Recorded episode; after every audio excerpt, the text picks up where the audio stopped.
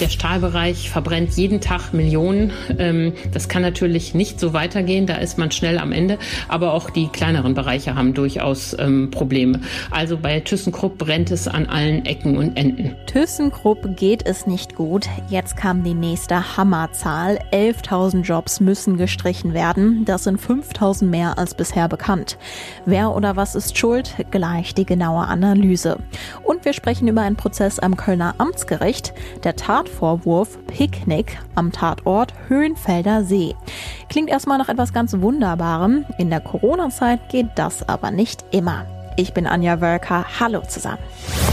Der Rheinische Post Aufwacher. Der Nachrichtenpodcast am Morgen.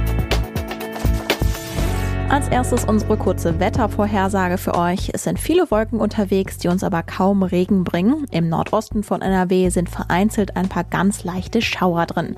Es ist kühl bei maximalen 8 Grad. Schauen wir auf das Wochenende. Auch der Samstag bringt uns viele Wolken.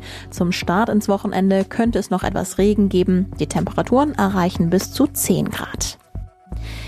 Geht gerade eine Ära zu Ende. Gestern stellte ThyssenKrupp seine Bilanz vor und es sieht düster aus. Insgesamt sollen 11.000 Stellen verschwinden. Das sind etwa doppelt so viele wie bisher angenommen. Es entspricht jedem zehnten Job beim Industriekonzern. Und zwar, weil ThyssenKrupp Geld verliert und das reichlich. Wie es dazu kommen konnte, erklärt jetzt Antje Höning, die Leiterin des Wirtschaftsressorts bei der Rheinischen Post. Willkommen im Podcast. Hallo, guten Morgen. ThyssenKrupp ist ein riesiger Konzern. Wenn du ein Bild finden müsstest, was er für die deutsche Wirtschaft bedeutet, wie würdest du das beschreiben? Ja, ThyssenKrupp ist die Wurzel der Ruhrgebietsindustriekultur. Der Konzern war ja mal alles. Er war Rüstungsschmiede. Ähm, er ist heute noch der größte Stahlhersteller Deutschlands. Und ohne ThyssenKrupp ist eine Stadt wie Duisburg gar nicht zu denken. Ja, und damit hast du auch gleich deutlich gemacht, wie wichtig der Konzern für NRW ist. Ja, genau. Hier liegt nicht nur die Zentrale, die ja in Essen ist, sondern hier liegen eben auch die großen Stahlwerke in Duisburg. Und ganz nebenbei hat ThyssenKrupp noch eine Reihe ähm, von Werken in Olpe, im Sauerland, in Bochum, man denkt bei dem Namen immer sofort an Schwerindustrie, aber ThyssenKrupp ist eigentlich ziemlich breit aufgestellt, hat zum Beispiel auch Aufzüge gebaut. Ja, es ist viel diversifizierter. Allerdings hat man sich ja jetzt von der Aufzugssparte getrennt. Die war die Ertragsperle im Konzern und hat zuletzt die ganzen anderen Bereiche quersubventioniert. Das musste man in höchster Not tun. Der Konzern stand am Abgrund. Jetzt hat er das Geld aus dem Verkauf der Aufzugssparte bekommen, über 15 Milliarden Euro. Aber leider kann er das nicht für Zukunftsinvestitionen nutzen, sondern muss damit jetzt die massiven Löcher stopfen, die bei der Vorstellung der Bilanz noch einmal deutlich wurden wurden. Der Stahlbereich verbrennt jeden Tag Millionen. Ähm, das kann natürlich nicht so weitergehen. Da ist man schnell am Ende. Aber auch die kleineren Bereiche haben durchaus ähm, Probleme. Also bei ThyssenKrupp brennt es an allen Ecken und Enden. Und es, äh, man hat kein richtiges Zukunftskonzept, wenn man nicht eine Lösung für den Stahl findet. Woran liegt es, dass das so schwierig ist? Naja, das sind ganz viel die Lasten der Vergangenheit. Die Vorstände vor Martina Merz, die da jetzt das Steuer in der Hand hat, haben sich ja in Brasilien und Amerika verzockt, als sie diese irre teuren Stahlwerke gebaut haben in die Sümpfe, wo es dann immer wieder Folgekosten gab. Dann haben die auch noch Verluste geschrieben, mussten abgeschrieben werden. Und mit dieser schweren Hypothek ist ThyssenKrupp in die letzte Stahlkrise geschlittert. Das war der nächste Schlag. Und dann kam noch Corona.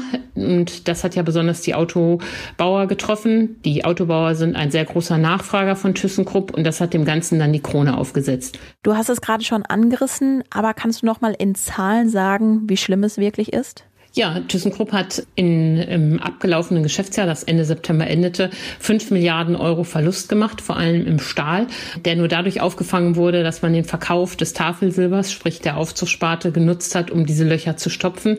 Und ähm, die Vorstandschefin Martina Merz hat fast flehend sich gesagt, unsere wichtigste Botschaft für den Kapitalmarkt ist es, wir müssen den Mittelabfluss stopfen. Es ist quasi wie so ein Eimer, der ganz viele Löcher hat und überall läuft es raus. Und wenn das Wasser auf dem Boden ist, dann ist es vorbei. Jetzt streicht ThyssenKrupp insgesamt 11.000 Stellen. Bislang war von 6.000 Stellen die Rede. Kam diese Nachricht überraschend? Ja, die kam überraschend. Ähm, bisher äh, war man davon ausgegangen, dass es eben diese 6000 Stellen sind. Dann war am Mittwoch Aufsichtsratssitzung und da hat ähm, Martina Merz dann diesen Plan präsentiert und hat gesagt, es darf keine Tabus mehr geben. Wir müssen über alte Gewohnheiten reden. Hier muss mehr passieren. Und die Gewerkschaften, ähm, mit denen man sich bisher immer so vorab verständigt hatte, sind davon kalt erwischt worden. Der IG Metaller, der im Aufsichtsrat sitzt, der Vizechef des Aufsichtsrates ist, Jürgen Kerner, hat uns gesagt, ähm, einen konzernweiten Abbau ist mit uns nicht zu machen. Und das ist ungewöhnlich bei ThyssenKrupp. Normalerweise kuschelt man da immer sehr und macht auch so schmerzhafte Schritte gemeinschaftlich. Aber jetzt eben höhere Zahl und das verbunden möglicherweise mit Kündigungen. Das war der Schlag auch für die Arbeitnehmer. Man hört ja immer von betriebsbedingten Kündigungen. Kannst du uns noch mal erinnern, was das bedeutet? Kündigungen gibt es ja in jedem Unternehmen. Wenn einer goldene Löffel klaut, wird dem gekündigt. Wenn einer selbst gehen möchte, kündigt der. Betriebsbedingte Kündigung heißt ja, ein Unternehmen sagt, äh, wir haben nichts gegen euch, aber um Kosten zu senken, müssen wir euch jetzt äh, aus betriebsbedingten Gründen kündigen. Das muss man dann mit Sozialplan machen und auch gibt es klare Regeln, wie das geschehen muss. Aber dieser Vorgang an sich, dass ein Unternehmen sagt, wir schaffen es nicht mehr mit Vorruhestand, Abfindung, Altersteilzeit, sondern wir müssen jetzt entlassen, weil wir es sonst nicht schaffen. Der zeigt eben, wie viel Stellen die schon abgebaut haben und wie bitter die Lage ist, dass sie jetzt zu diesem Mittel greifen müssen. Ein ungewöhnlicher Schritt, gerade für ThyssenKrupp, wo die Gewerkschaft ja historisch sehr stark ist. Was bedeutet der Stellenabbau für NRW? Ja, ähm, mehreres. Also erstmal ist Nordrhein-Westfalen selbst auch von dem Stellenabbau betroffen. Der Oliver Burkhardt, der Personalvorstand von ThyssenKrupp, der selber mal der IG Metall-Chef in Nordrhein-Westfalen war, äh, schätzt, dass es 3500 Stellen sind, die alleine in Nordrhein-Westfalen wegfallen. In Essen ist die Zentrale ja schon stark geschrumpft worden. Da werden jetzt zum Beispiel alle ähm, extern angemieteten Immobilien gekündigt. Das heißt für den Immobilienstandort Essen sicher auch nicht lustig, weil die alle in die Zentrale ziehen müssen. Die hat man nämlich damals viel zu groß und viel zu überdimensioniert gebaut, als man noch auf dem Höhenflug war, als man sich noch für die größten ähm, im, in der Welt hielt, was den Stahl anging. Ähm, auch das ist eine Folge. Und natürlich insgesamt ähm, geht es äh, darum, was wird perspektivisch aus ThyssenKrupp? Schaffen die den, ähm, schaffen die die Wende? Äh, Gibt es eine Zukunft für den Stahl? Die Stahlwerke in Duisburg sind ja elementar für die Stadt. Fünf Stahlwerke in einer Stadt, ähm, die machen da verschiedene Sachen. Ähm, wenn ThyssenKrupp da richtig in die Knie geht und äh, übernommen wird, zerschlagen wird, wie auch immer, dann ist es für den Standort Duisburg schnell passiert, dass da auch Werke schließen müssen. Dann geht es da um tausende Leute. Die Metall hat mal gesagt, in NRW geht es alleine beim Stahl um 26.000 Menschen. Deshalb trommeln die ja auch für Staatshilfe mit diesem Argument. Ähm, und eine Stadt wie Duisburg ohne ThyssenKrupp, die wäre noch schlimmer dran, als sie es jetzt schon manchmal ist in Bezug auf Arbeitslosenquote, Pleite, tote Innenstadt. Du hast Staatshilfen angesprochen. Gibt es ansonsten Wege aus der Krise für ThyssenKrupp über den Stellenabbau hinaus? Ja, die suchen ja nach einer Lösung für den Stahl und das kann auch bedeuten, dass sie fusionieren. Die EWE Gewerkschaft möchte gerne, dass sie mit den anderen Stahlkonzernen fusionieren, also mit Salzgitter und mit Saarstahl, dass es eine deutsche Stahl AG gibt, in die dann der Staat auch ohne Beihilfe rechtliche Probleme zu kriegen doch einsteigen könnte, doch unterstützen könnte. Aber es gibt eben auch unangenehmerweise ein Übernahmeangebot von dem britischen Konzern Liberty. Das fasst man in Essen mit sehr spitzen Fingern an. Dem traut man nicht so recht, weil man sich fragt, wie wollen die das bezahlen und wie wollen die die Investitionen bezahlen. Das ist auch noch eine Möglichkeit. Oder man redet gar über eine europäische Konsolidierung ähm, mit anderen europäischen Herstellern wie Tata. Da hat man es ja schon mal versucht. Also ThyssenKrupp wird ähm, das nächste halbe Jahr wird entscheidend für die Stahlsparte und für den Konzern und was dann am Ende wirklich von dem einst riesigen Konzern überbleibt. Wenn die den Stahl auch noch abgeben, dann wird aus dem riesigen Riesenkonzern mit Hunderttausenden Beschäftigten, eine kleine Finanzholding, die den Namen Konzern kaum noch verdient hat. Und in NRW würde ein langes Kapitel in Industriegeschichte traurig zu Ende gehen.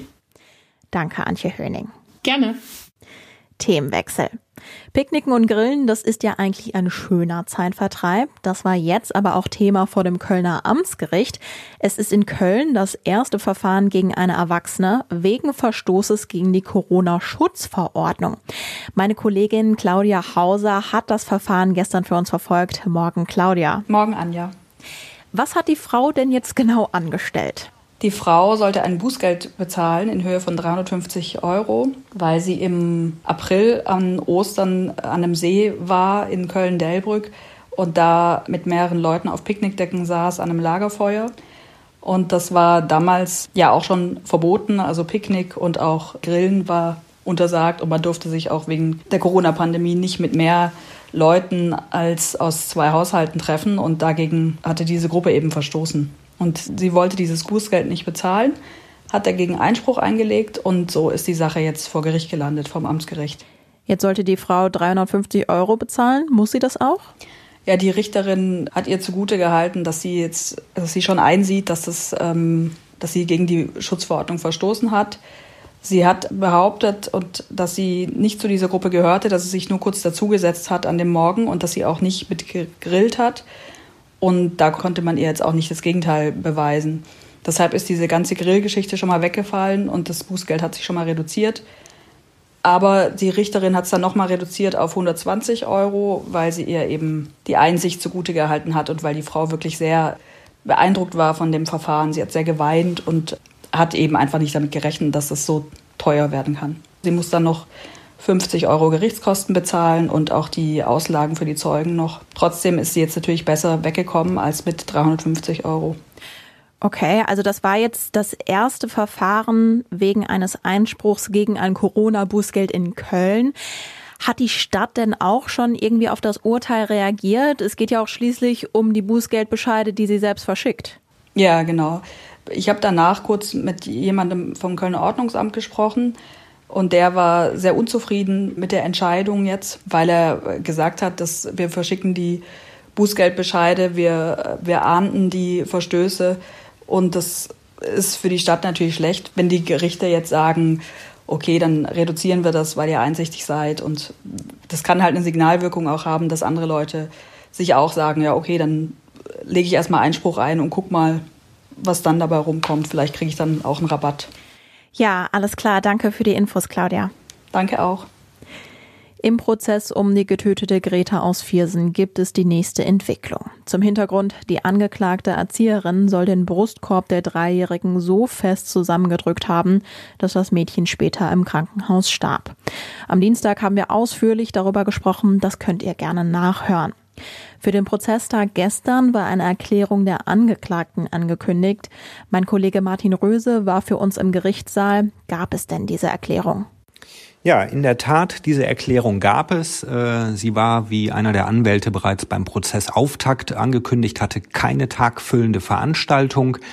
Die Erklärung bestand lediglich aus einem Satz, der es aber in sich hatte. Ich zitiere mal.